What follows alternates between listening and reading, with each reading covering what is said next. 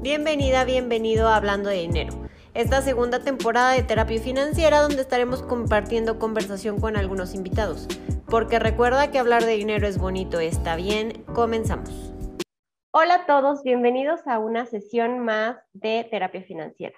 Esta segunda temporada tendrá el nombre de Hablando de Dinero con y hoy nos acompaña Josué Sención. En esta segunda temporada vamos a tener invitados en donde vamos a platicar cómo, por su relación con el dinero, cómo, cómo lo han vivido y cómo es que eh, han transformado o están intentando transformar esta relación. Bienvenido, Josué, ¿cómo estás? Hola, Melanie, muy bien, ¿y tú? También muy bien, muchas gracias. Muchas gracias por acompañarnos en esta nueva temporada de terapia financiera. Muchas gracias, muchas gracias por invitarme. Eh, la verdad es que estoy muy contento y nervioso de compartir mi punto de vista con el dinero. Qué gusto, no te preocupes. Esta es una terapia financiera, entonces es un lugar seguro que van a ver algunas personas y va a estar publicada por ahí, pero no te preocupes, es un lugar seguro. No vamos a tocar temas que no quieras que toquemos. Sale, me gusta, me gusta. Perfecto. Y bueno, pues para empezar con esta sesión, me gustaría que nos contaras un poco quién es Josué, a qué te dedicas. Cuéntanos un poquito de ti. Claro, por supuesto. Mira, yo estudié marketing, mercadotecnia en la universidad. En el 2005 salí de la universidad, o sea, ya, estoy grande, no, soy muy joven, pero la verdad es que eh, eh, cuando empecé, cuando salí de la universidad, no supe muy bien cuál era mi lugar en la vida o qué tenía yo que hacer, si, si yo iba a ser dueño de un negocio o si iba a estudiar marketing para ser director de marketing en una empresa.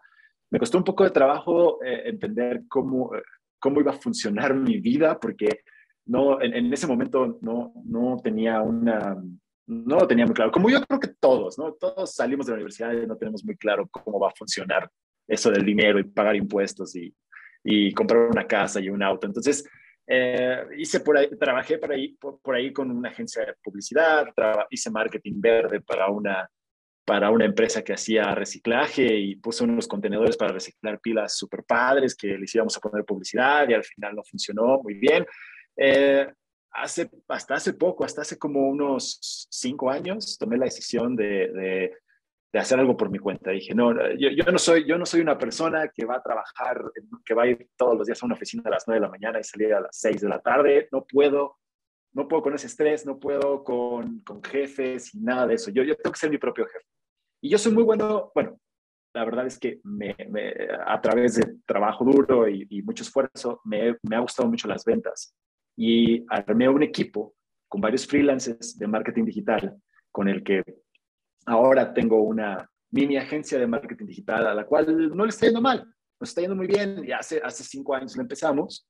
Eh, hoy, hoy tenemos por ahí algunos clientes eh, y lo cual me llevó a tener un, un, un debate muy grande con, con, con, el dinero, porque al, tener, al, ser, al ser dueño de mi propio negocio, ser freelance y ser dueño de mi propio negocio, eh, eh, pasé por muchos problemas, ¿no? De, que no me alcanzaba para pagar impuestos, que no me alcanzaba para comprar, este, para pagarle a, un colaborador que había hecho unos diseños, que, ¿no? O sea, y antes cuando era Godín y trabajaba en una oficina, era muy fácil agarrar y decir, ah, pues pago con la tarjeta de crédito. Pero ahora, con, teniendo un negocio y haciendo cosas por mi parte, pues, empezó a ser más complicado y y encontrar un balance de eso fue, fue un poco difícil en mi vida, pero bueno, básicamente yo soy un freelance de marketing digital, tengo 38 años eh, y, y nada más. Perfecto.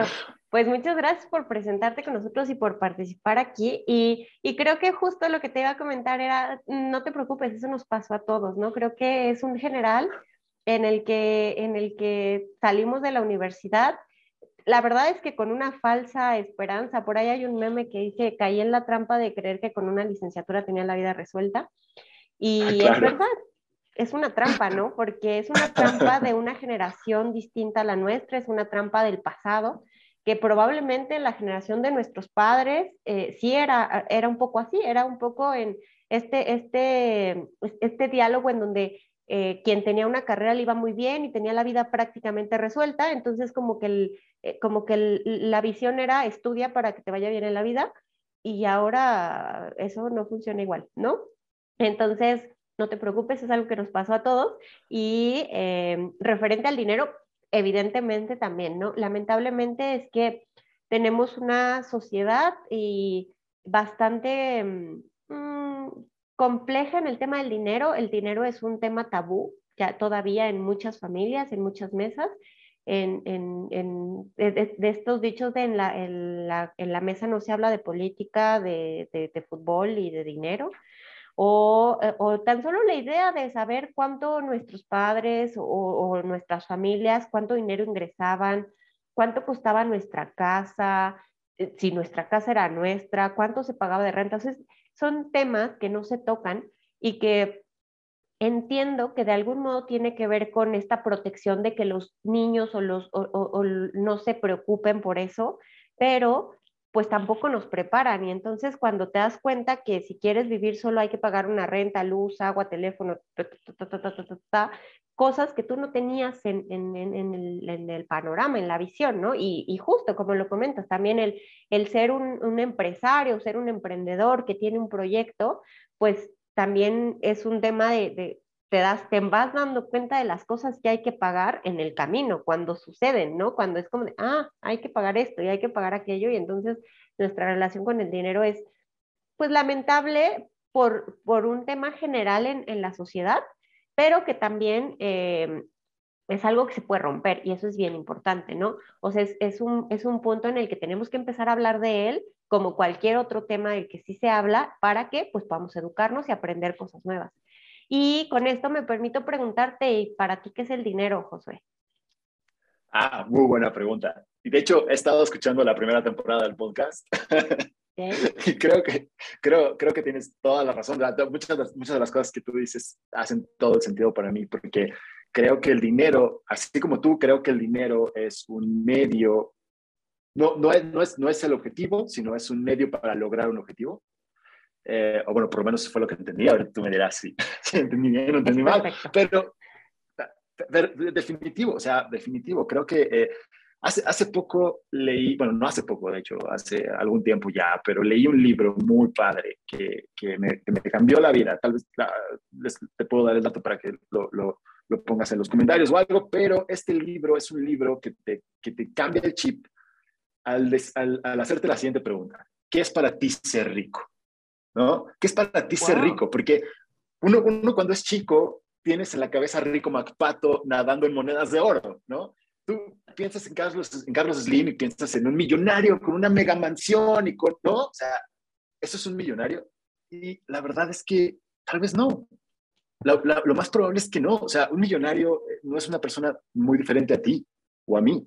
Son personas que viven todos los días, que tienen gustos, que comen doritos cuando se les antojan los doritos, que compran un teléfono igualito al tuyo, de la marca que te gusta, como la que te gusta y a ellos también tienen una marca favorita, Android, iPhone, lo como sea, pero tienen un teléfono igualito al tuyo, usan Uber igual que tú, usan, bueno, tal vez compran carros más caros, pero es, no, no, no es, la diferencia no es mucha, ¿sabes? O sea, uno puede tomar la decisión de cuál es tu vida de rico. ¿Cuál es mi vida de rico? Ah, pues mi vida de rico es que quiero irme a Nueva York una vez al año un mes. Quiero vivir allá una vez, una vez al año, un mes. Ok, perfecto. Esa es mi vida de rico. Entonces, tal vez no voy a comprar ropa todo el tiempo. Tal vez no voy a cambiar mi celular cada año. Tal vez voy a cambiar cada tres años. Eh, voy a tomar decisiones de cosas que no son tan importantes para mí. No me, no, me importa estar a la moda todo el tiempo. Ok, entonces no vas a comprar ropa tan, tan, tan seguido. Pero sí me importa irme a, a, a, pasar un tiempo a buscar clientes a Nueva York un mes al año. Entonces,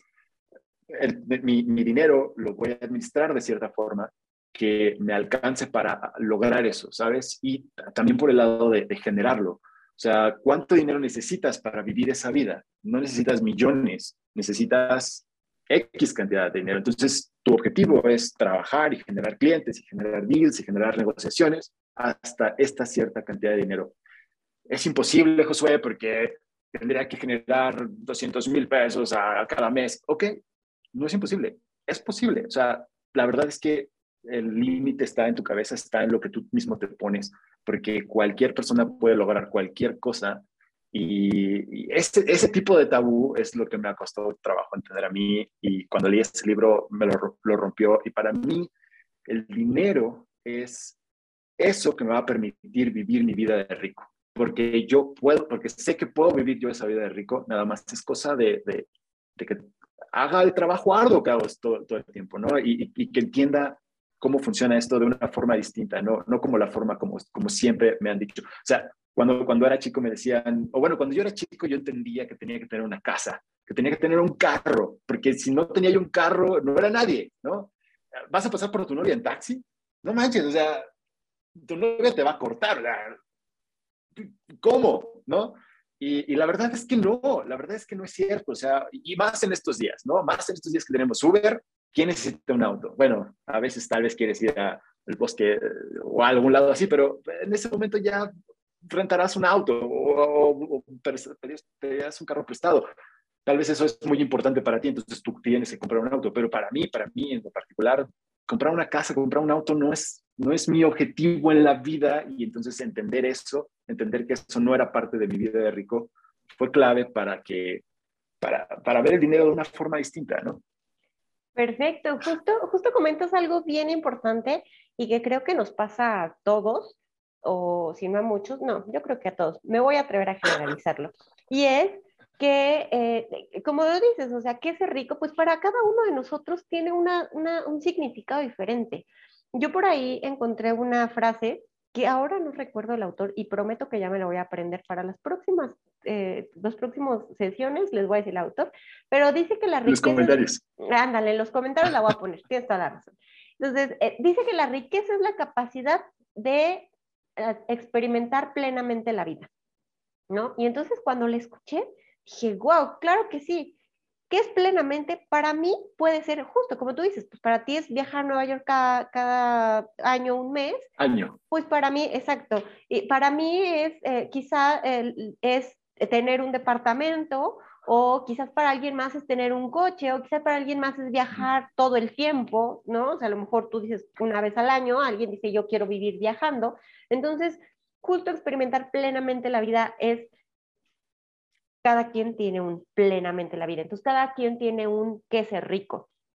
Y eso es una de las cosas más difíciles que hay, porque estamos tan programados a que justo es termino la carrera, encuentro un trabajo, con ese trabajo me compro un coche y después de que me compre ese coche, pues ahora me compro una casa y después tal vez me voy a casar y después tal vez voy a tener hijos y después, ¿sabes? O sea, ya, ya hay una escalera muy dibujada que, que seguramente muchos se subieron a esa escalera sin querer ir a esa escalera. Y, y, que eso es lo lamentable, que, no se toque y que no se, hable de dinero abiertamente, tiene que ver con que estamos viviendo vidas prefabricadas que alguien estructuró, que a alguien le funcionó y que qué bueno que alguien que salió de la carrera, encontró un trabajo, se compró un coche, luego una casa, luego se casó, luego tuvo hijos y es muy feliz con eso, qué bien, porque seguro para alguien esa es la, esa es la felicidad, esa es la riqueza o ese es el bienestar pero también hay muchos otros para los cuales no lo es, ¿no? Y creo que afortunadamente hoy estamos en una sociedad mucho más dispuesta a romper esa escalera, ese camino trazado, ese, e, ese lugar.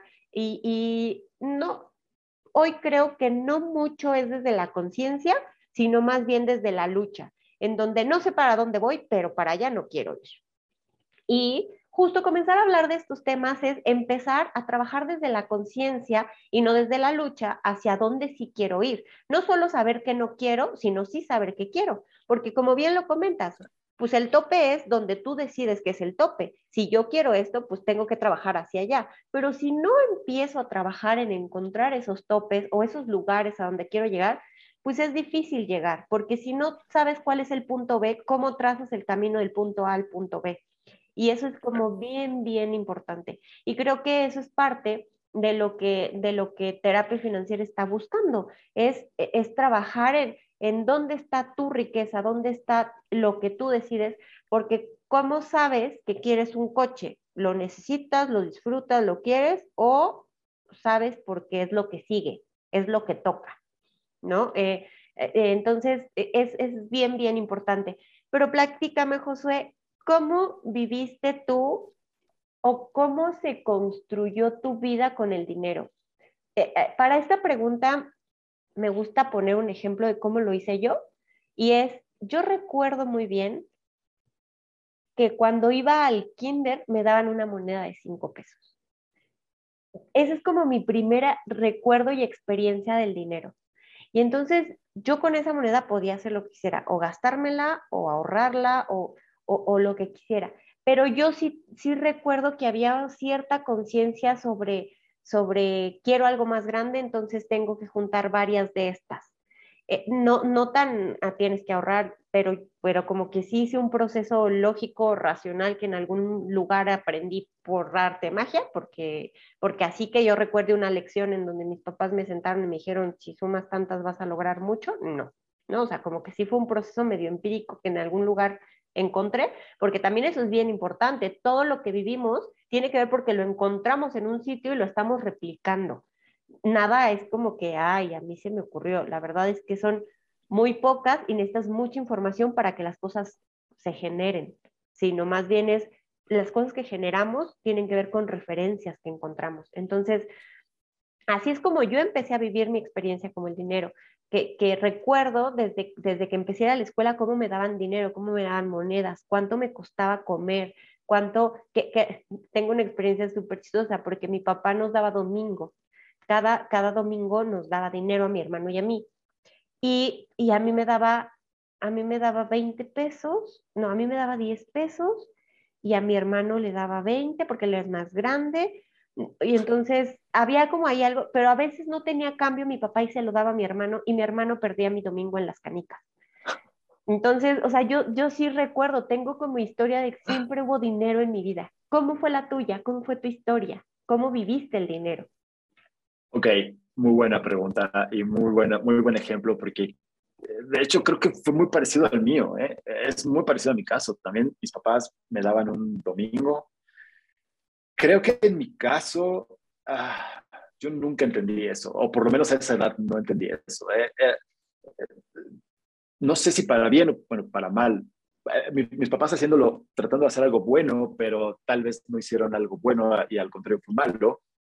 Eh, si yo necesitaba algo, lo compraban. No teníamos mucho dinero, ¿eh? no, no éramos una familia de mucho dinero, pero, pero si yo quería un juguete, eh, tal vez me tenía que esperar seis meses, tal vez me tenía que esperar a... A, a, lograrlo. Navidad. Ok. no, quiero, no quiero decir algo que después tenemos que bloquear, pero me, tenía que esperar a Navidad, a que Santa Claus me lo trajera, pero eh, eh, pero, y tampoco yo era alguien que estuviera deseando muchas cosas todo el tiempo, o sea, tampoco era yo alguien que quería comprar cosas, era raro, pero el punto es que siento que no me inculcaron la idea de ahorrar, no, no lo hicieron. De hecho, mis papás no ahorran. Mis papás se jubilaron por, por su jubilación normal, la, la de sus trabajos, y, y viven con el dinero que les da su jubilación normal y no ahorraron un solo peso, ¿no? Entonces, siento que de ellos no aprendí, nunca aprendí y, no, ni por mi cuenta entendí el, el, poder tan grande y el, el, efecto tan grande que tiene en tu vida ahorrar. Y no solamente ahorrar, sino a lo que voy, que, que finalmente fue lo que aprendí.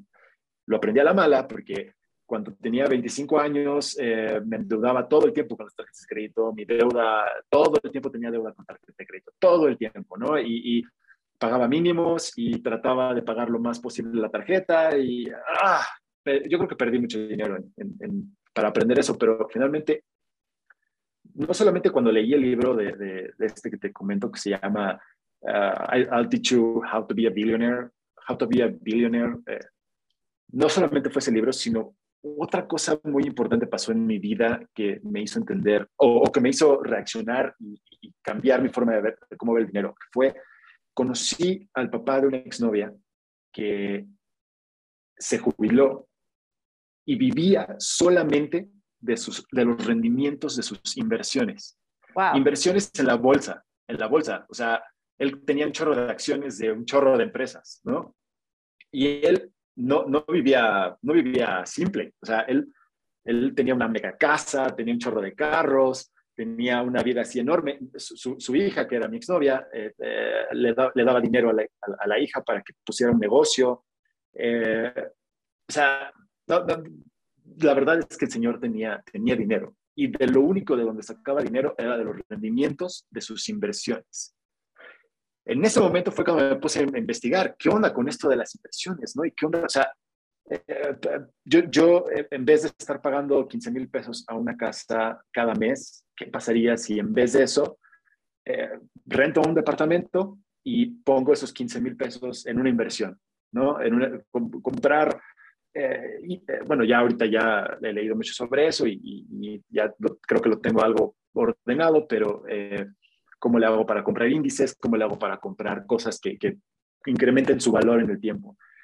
Y, creo, creo, que, creo que conocer a esa persona fue algo que me despertó, algo que, algo que me hizo ver lo equivocado, o no lo equivocado, sino, sino que habían, existen otras opciones allá afuera, que existían otras opciones allá afuera, no solamente la, la, la, la, versión cuadrada que yo siempre había visto, sino me hizo ver que existía un mundo allá afuera, que no, que no sabía y que no, que no sabía que existía, y cuando lo vi, me encantó, me encantó, me enamoré y dije, no, o sea, no, no sabía que el dinero tenía tanto poder para generar más dinero. O sea, yo, pensaba que mi trabajo era lo que iba a generar el dinero. Yo pensaba que ser el mejor mercadólogo es lo que me iba a dar un mega sueldo grandísimo y, cada mes iba yo a gastar todo ese sueldo, ¿no? Y, iba a tener una vida de rico. No, no, no, no, no, no, no, es eso, no, no es ser el mejor mercadólogo, es saber ser un buen mercadólogo ganar dinero de eso y ese dinero ponerlo a trabajar, ¿no? Y, que ese dinero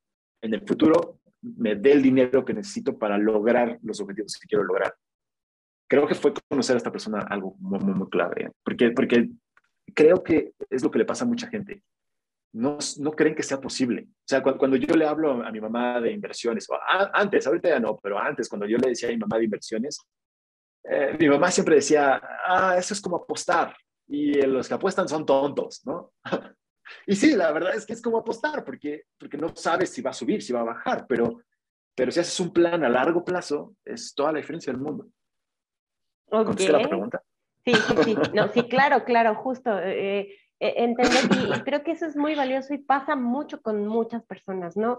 En el, el no tener una base, una base de, no, yo creo que ni siquiera es necesario la educación tan así estricta de que te enseñan a ahorrar, a invertir, así que, pero sí que sepas que hay opciones y que no te niegues, porque creo que el punto medular y, difícil es que creas que, que, no es posible o que no es para ti, o que ellos hicieron algo que tú nunca puedes hacer, ¿no? Que esos, que esos millonarios, que esas personas que viven diferente a ti, hicieron algo que tú nunca vas a poder hacer o, que tuvieron demasiada suerte o demeritar también el esfuerzo, eso pasa mucho. A veces decimos, ah, pues claro, él es millonario porque, porque es, es, hijo de no sé quién, ¿no? O porque, él, porque su papá le heredó. Ajá, ¿y su papá qué hizo para heredarle eso? O sea, como que no nos cuestionamos, más bien como que nos bloqueamos ante lo que yo no soy ante lo que yo no puedo en este momento, o lo que yo no veo, más que no lo puedo, más lo que yo no veo, entonces, como no lo veo, me causa repulsión y entonces en vez de volverme curioso a decir, a ver, ¿cómo lo hizo? ¿Cómo lo hizo y yo podría? E, es como más bien como que, que buscamos demeritar su posición para justificar la nuestra. Y, y lamentablemente es que pasa muchísimo y que, y, y que creo que es parte de, los, de los tabús que hay que romper y que tú a lo mejor tuviste la fortuna de encontrarte con esta persona cercana en la cual te diste cuenta que justo es una persona como tú, solo que hizo algo diferente. Porque tampoco era un, porque tampoco tenía mucho dinero, o sea, eres una persona que toda su vida eh, trabajó con un puesto, un puesto medio. No, muy importante, ni siquiera fue director o general, o, no, no, no, o sea, fue, tuvo un puesto medio toda su vida y cuando se jubiló, bueno, eh, eso sí, o sea, toda su vida de su sueldo tomaba una gran parte y lo ponía en, en, una inversión, ¿no? Entonces, sí, claro, te, das cuenta de que no son personas normales, son personas como tú, como yo, las que hoy pueden, las que disfrutan, las que pueden disfrutar de esos beneficios, ¿no? Sí, y que creo que tiene que ver también ahí, y es bien importante que lo mencionemos, es que uno es darte cuenta que no es un extraterrestre, ¿no? O sea, que no es alguien que llegó de Júpiter y él ya traía la llave de la riqueza, sino que es una persona como tú y como yo que hizo algo en particular, pero que también tiene que ver con que eso que hizo requiere también un esfuerzo.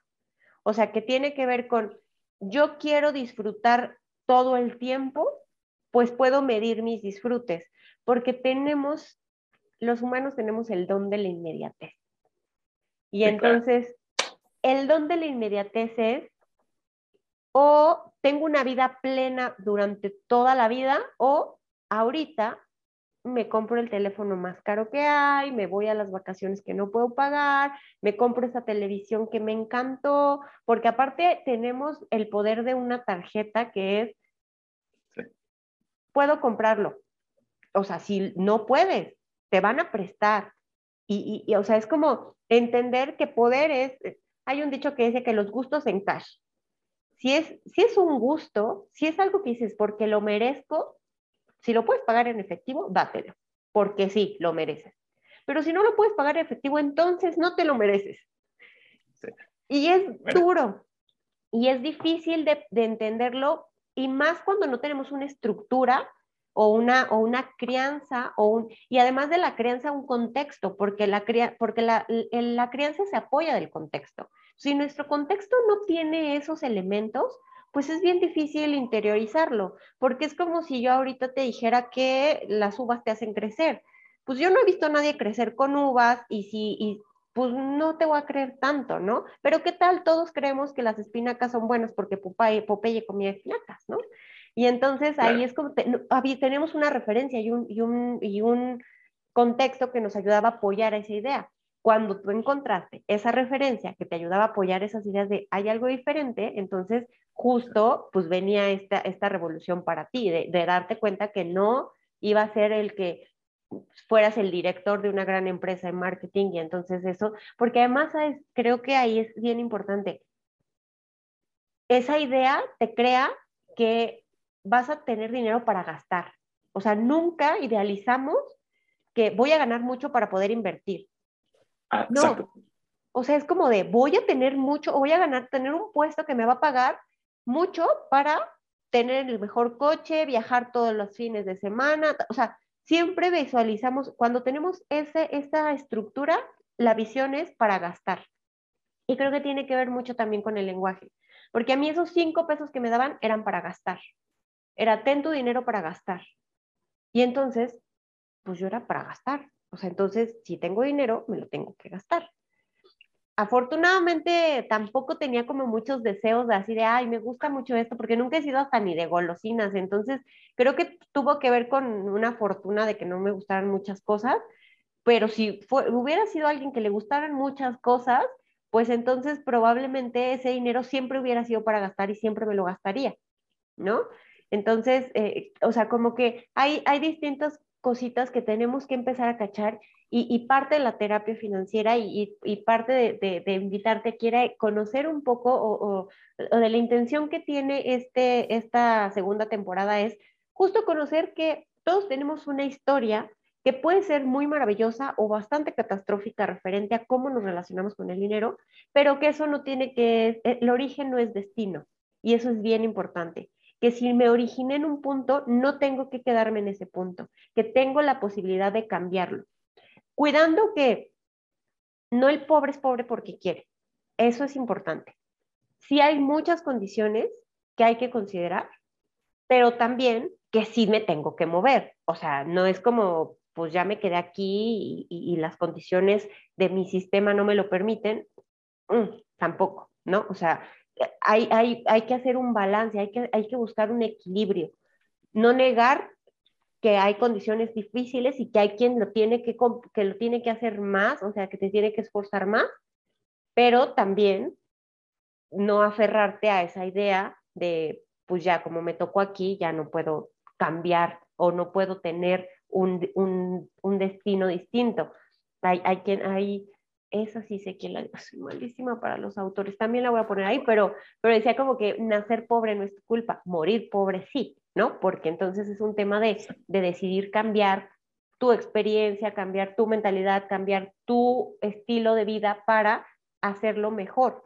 Y no es como un estilo de vida donde te limitas, sino es un estilo de vida donde te administras de manera en donde eliges tus batallas. ¿Qué batallas quieres pelear? ¿Quiero estar siempre a la moda o quiero viajar una vez al año a Nueva York? ¿no? Entonces es como, elige tus batallas, qué es lo que a ti te hace feliz y eso es bien importante considerar. Y bueno, Josué, la última pregunta y la pregunta obligada de la terapia es, ¿y cómo te sientes con tu relación con el dinero? Ah, muy buena pregunta también. ¿eh? la, verdad es que me siento muy bien. Creo que me siento muy bien. Creo que, creo que tal cual, como dices, como hemos platicado todo este tiempo, eh, creo que finalmente llegué al punto en el cual estoy contento, estoy logrando cosas que quiero lograr, estoy... Eh, y, y, y, creo que va por, por, por, el lado de lo, que, de lo que acabas de decir ahorita, que es, es difícil, es difícil saber cuál es la diferencia entre ahorrar y gastar e invertir es difícil, o sea, pareciera fácil, pero es difícil porque cuando pienso en ahorrar, me da flojera, ¿sabes? Si yo, si, si yo pienso en ahorrar, es, me da flojera. Ahorrar no le veo sentido. Ahorrar, ahorrar es aburrido. Los meses sin intereses tienen todo para ganar, tienen, tienen, son, son mil veces mejores que ahorrar. Porque si yo ahorro nada más, o sea, si, si yo nada más ahorro para comprar estos AirPods, ¿no? Si yo nada más ahorro mes a mes durante 12 meses para comprarlos, si, iba a la tienda y los compraba a meses sin intereses, me salían igual. Nada más que los iba a disfrutar antes en vez de al, final de año cuando terminé de ahorrar para comprarlos. Prácticamente si yo, si yo, si, yo pongo a pelear, a ahorrar contra meses sin intereses, ahorrar siempre va a perder. Y en mi cabeza, ¿eh? O sea, no, no en la de todos, probablemente en la de todos, pero en mi cabeza va a perder. Eh, pero entonces, encontrar esa, esa diferenciación entre ahorrar, gastar e invertir, creo que fue clave, creo que es lo más difícil, creo que, creo que mi relación con el dinero está definida gracias a que siento que entendí que a mí no me gusta ahorrar, yo no voy a ahorrar, yo quiero invertir. Entonces, eh, una parte de lo que gano, una parte de lo que me entra de dinero en el mes, poquito, mucho. Soy freelance, a veces no me entra nada, ¿no?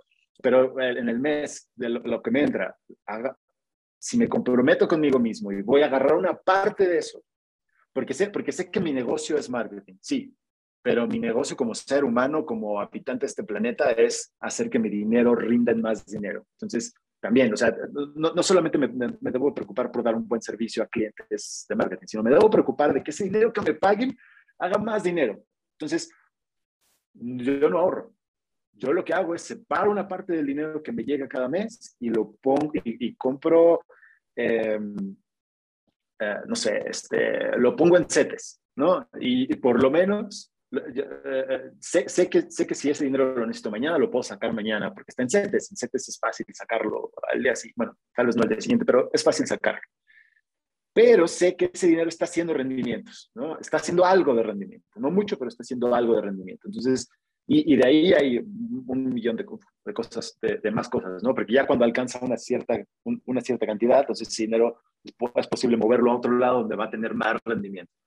Entonces, eso, ¿no? Eh, mi relación con el dinero siento que es buena en el sentido de que entiendo, finalmente entendí algo que, que, creo que es difícil de entender, fue muy difícil de entender para mí, tengo 38 años, me costó mucho tiempo llegar ahí, eh, pero, este, pero finalmente lo entendí y es eso, que, que no me gusta ahorrar, no me gusta ahorrar, tal vez, tal vez a otras, hay personas a las que sí les gusta ahorrar, a mí no me gusta ahorrar y siento que el que mis papás de, niño me dijeran, ahorrar es bueno.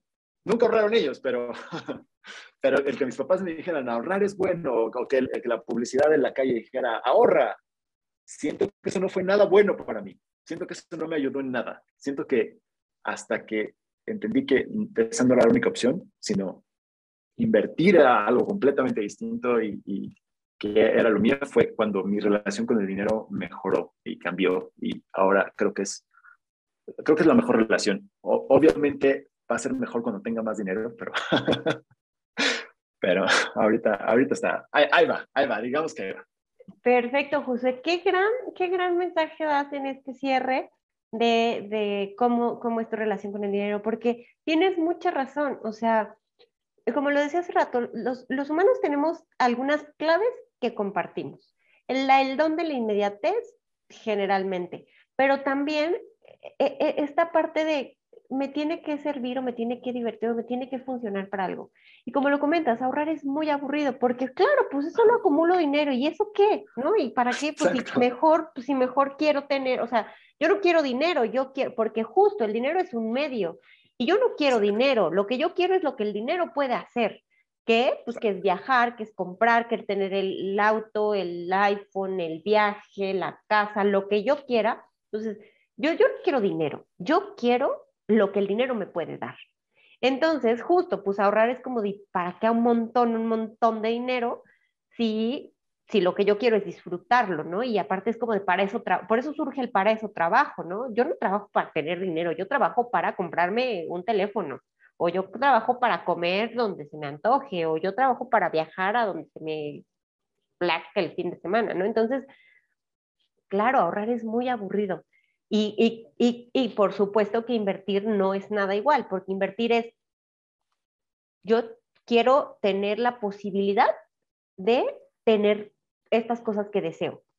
Y aquí me estás diciendo que yo voy a poner el dinero que va a provocar que tenga más y entonces y ese más lo puedo usar para las cosas que quiero y el dinero que yo puse sigue ahí.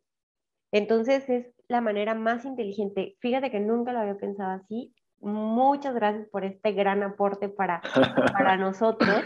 El que, claro, ahorrar es muy aburrido porque yo no quiero dinero, lo que yo quiero es lo que el dinero me da.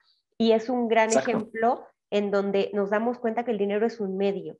El dinero no, eh, el dinero es, o sea, en la experiencia que tenemos de ver a MacPato nadando en moneda, a mí no me importa tener todas esas monedas, es poder nadar en las monedas. O sea, es como eh, esa sensación, o sea, esa diversión, porque Pato se la pasaba bomba en su tobogán de monedas y de oro, y, pero no era como porque tuviera, ni siquiera sé cuánto había ahí, no era como el objetivo es quiero tener todo ese, no, es quiero divertirme así como él, ¿no? Y quiero tener un tobogán de oro, y quiero porque se veía divertido. Entonces, creo que es un gran mensaje para cerrar esta sesión, el que ahorrar es aburrido, pero si lo invertimos, pues se vuelve más divertido eh, porque nos da esta, logra lo que el dinero tiene que lograr, que es eh, eh, ser el medio para obtener lo que cada uno de nosotros desee, porque para mí puede ser diferente la riqueza que para ti y eso es muy importante que aprendamos a diferenciarlo y que aprendamos a respetar también la riqueza del otro